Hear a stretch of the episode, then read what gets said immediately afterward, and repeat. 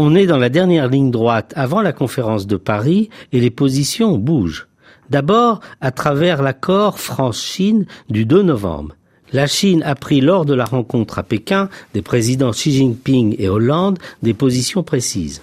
D'abord en faveur d'un accord juridiquement contraignant, ce qu'elle avait refusé euh, de faire jusqu'à présent. La Chine est un pays pour lequel la souveraineté territoriale et le respect de la culture ne peuvent en aucun cas être empiétés par des étrangers. C'est là une ligne historique infranchissable. Elle confirme ensuite son engagement pour une transition vers un développement durable, sobre en carbone et robuste face au changement climatique, en donnant en outre son accord sur la fixation d'un prix du carbone. Cela résulte en Chine d'une pression interne forte de la population chinoise confrontée à la pollution de l'air des villes causée par l'utilisation massive du charbon et par l'accroissement du trafic routier.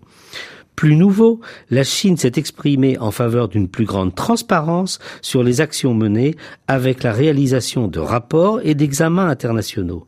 C'est essentiel car c'est la condition de la confiance des pays entre eux. De plus, elle convient de la nécessité de renforcer les engagements des pays tous les cinq ans pour s'assurer de contenir le réchauffement en dessous de 2 degrés.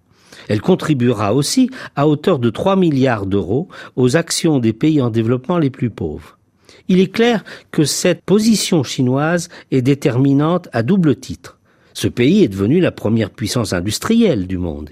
Il est donc de plus en plus un centre de gravité.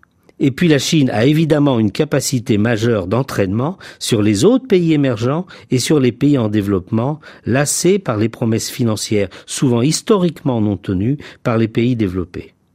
Autres évolutions récentes majeures à mentionner le changement de gouvernement au Canada en faveur de positions plus attentives au changement climatique avec l'arrivée au pouvoir de Justin Trudeau et la publication de la contribution de l'Arabie saoudite sur ce qu'elle compte faire.